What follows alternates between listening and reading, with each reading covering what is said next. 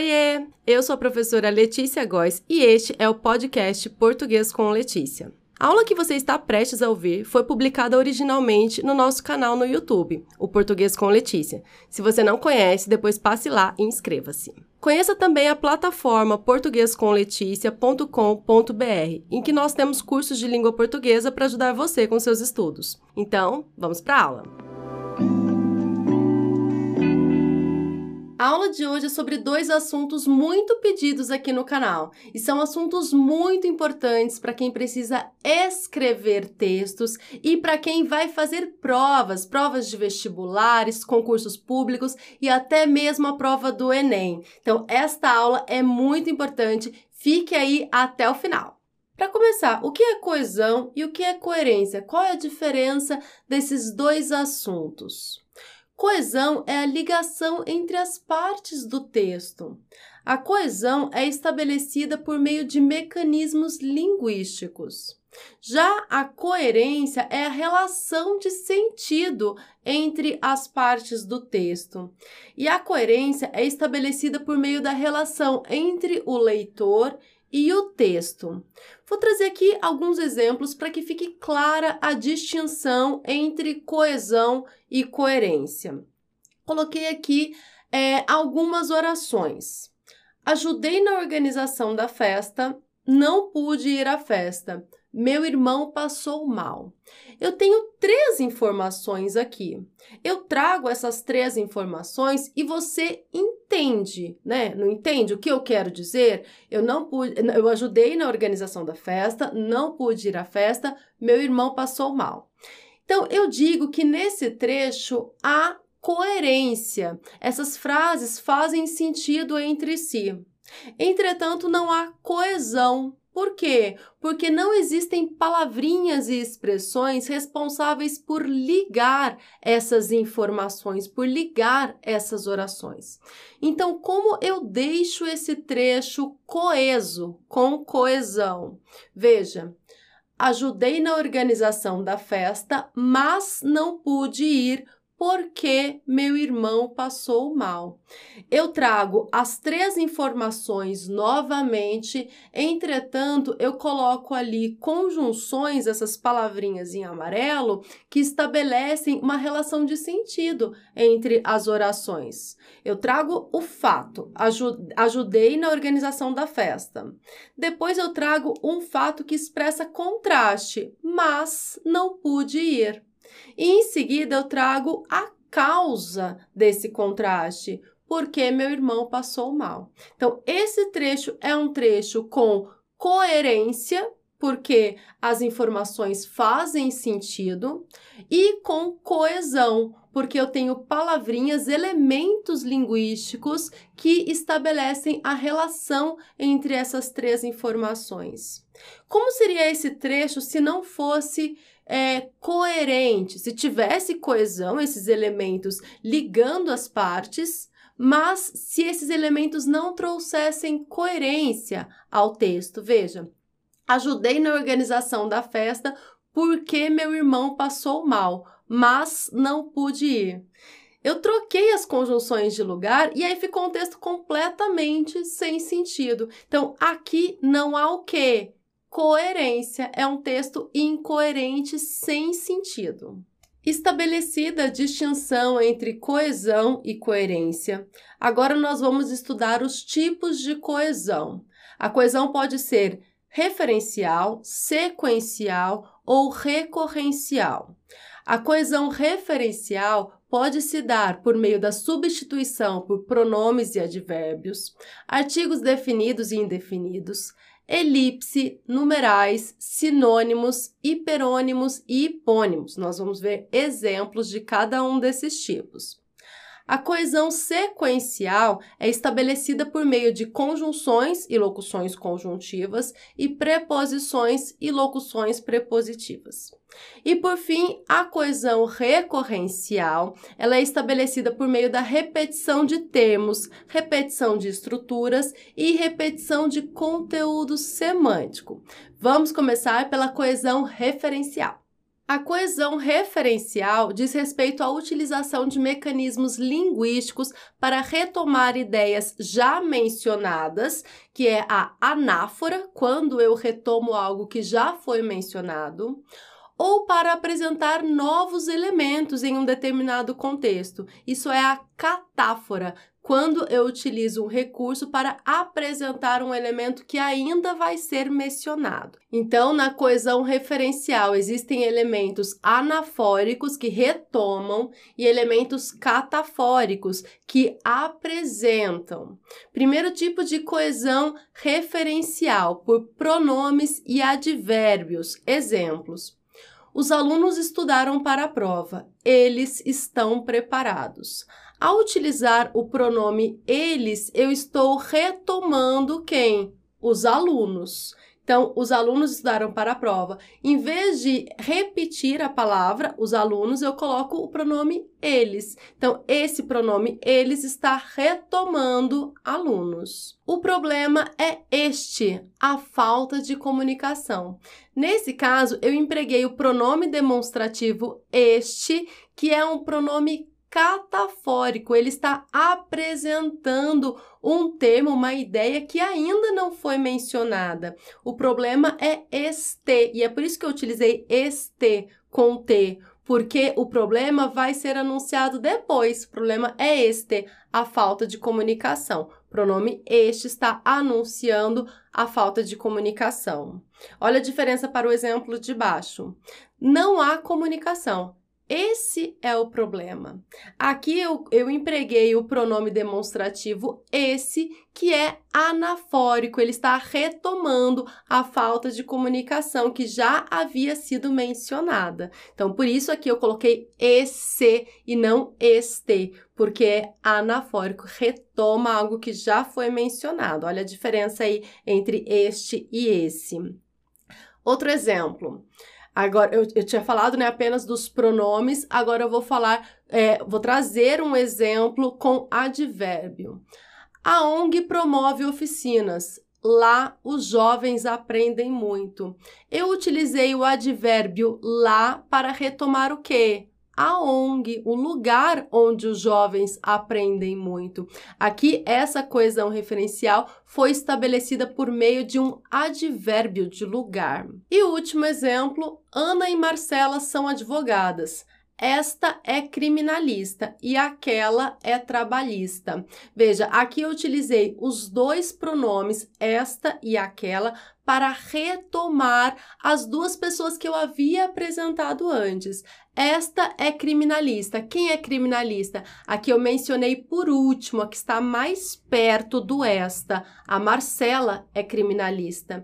E aquela é trabalhista. Quem é trabalhista? A Ana, a que eu havia mencionado anteriormente. Então, veja, nesse caso, eu vou utilizar o pronome demonstrativo esta para retomar. Por quê? Porque eu quero mostrar que a que está mais perto, eu vou falar sobre a que está mais perto, a que foi mencionada por último, a Marcela. A Marcela é criminalista e aquela, ou seja, que está mais distante, a Ana, que eu havia mencionado primeiro, é trabalhista. Então, esse também é um caso de coesão referencial, então, em que eu utilizo dois pronomes para me referir a dois elementos já mencionados.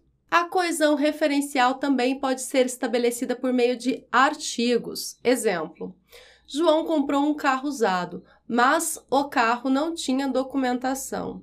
Aqui nós temos os dois artigos. Um que é um artigo indefinido, e o, que é um artigo definido. Nesse contexto, primeiro utilizou-se o artigo indefinido um para apresentar para o meu interlocutor o carro. Quer dizer, então, que o meu interlocutor não sabia da existência desse carro. Então, João comprou um carro usado. Depois que esse elemento, o carro, já foi apresentado para o meu interlocutor, eu vou retomar esse elemento com o artigo definido, o carro, mas o carro não tinha documentação. Veja que aqui nesse segundo caso, eu não poderia colocar de novo o artigo indefinido 1.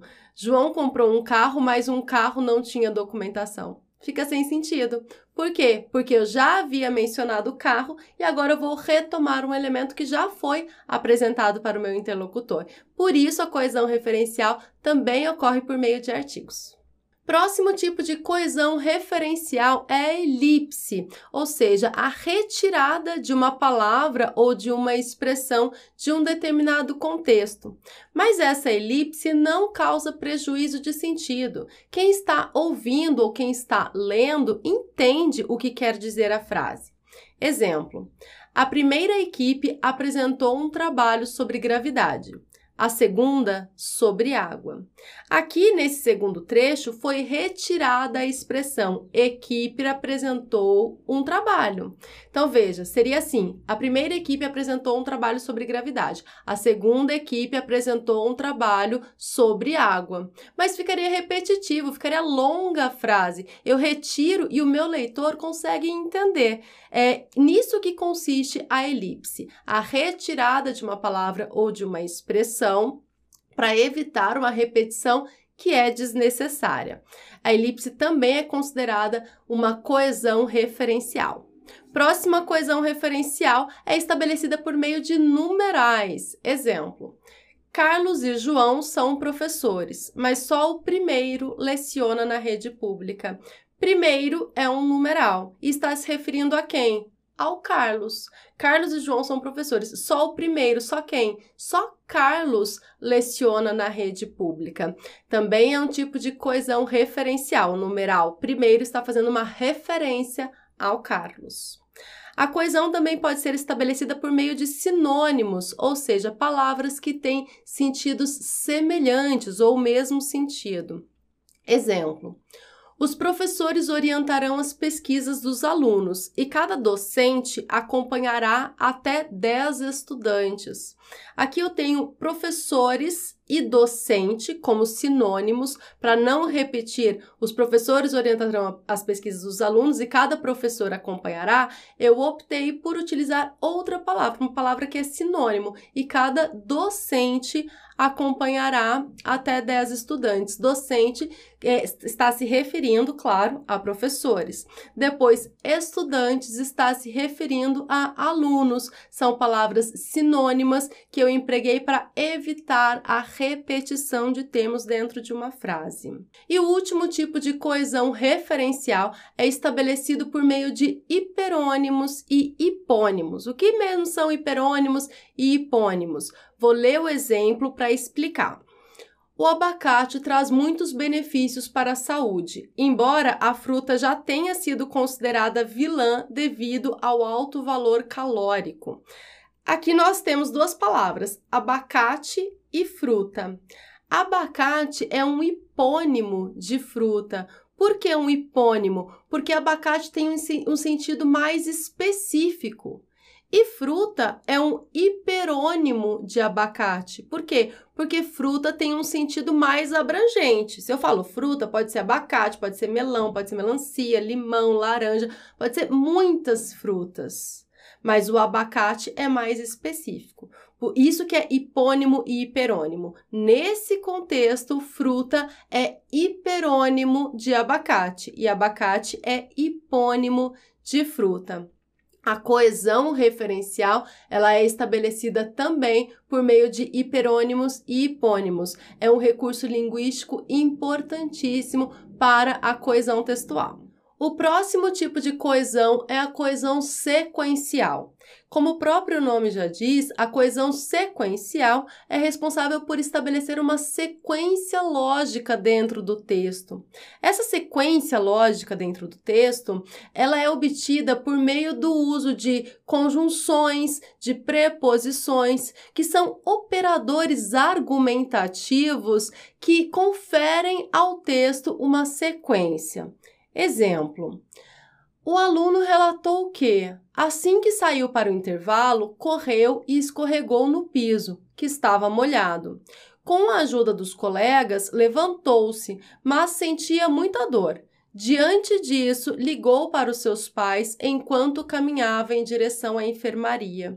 Aqui em amarelinho estão as palavras e as expressões que são responsáveis pela sequência textual. Elas vão dando um, um encadeamento lógico dentro do texto. Aqui elas são responsáveis pela coesão sequencial, né? Porque dão essa sequência para o texto, e pela coerência também, porque o uso correto dessas conjunções, dessas preposições, garante que o texto vai fazer sentido, que o texto vai ter lógica, que vai ser coerente. Chegamos ao terceiro e último tipo de coesão, é a coesão recorrencial, que é estabelecida por meio da repetição. São três tipos de coesão recorrencial. Primeiro é a repetição de termos ou reiteração. Exemplo: é necessário lutar pelo fim da desigualdade social, porque é justamente a desigualdade social a origem de muitos outros problemas. Veja que aqui a repetição de desigualdade social, ela é proposital. Quem escreveu esse trecho optou por repetir justamente para enfatizar, para reiterar essa ideia da desigualdade social. Próximo tipo de coesão recorrencial é a repetição de estruturas, também conhecido como paralelismo sintático. Exemplo: sentou para descansar como se fosse sábado comeu feijão com arroz como se fosse um príncipe. Esses dois versos da música Construção do Chico Buarque, eles apresentam a mesma estrutura sintática. Isso quer dizer que é, aqui há um paralelismo sintático, é também um tipo de coesão recorrencial. Terceiro e último tipo de coesão recorrencial é a repetição de conteúdo semântico, ou seja, a paráfrase, quando você diz uma coisa e repete com outras palavras, mas querendo dizer a mesma coisa. Exemplo: o estudo mostra que 0,1% dos pacientes desenvolveram esse problema, ou seja, um em cada mil enfermos.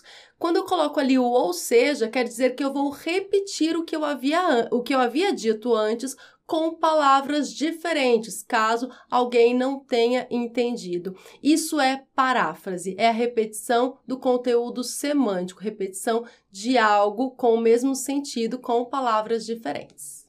E para finalizar esta aula, eu gostaria de citar alguns fatores que determinam a coerência dentro de um texto.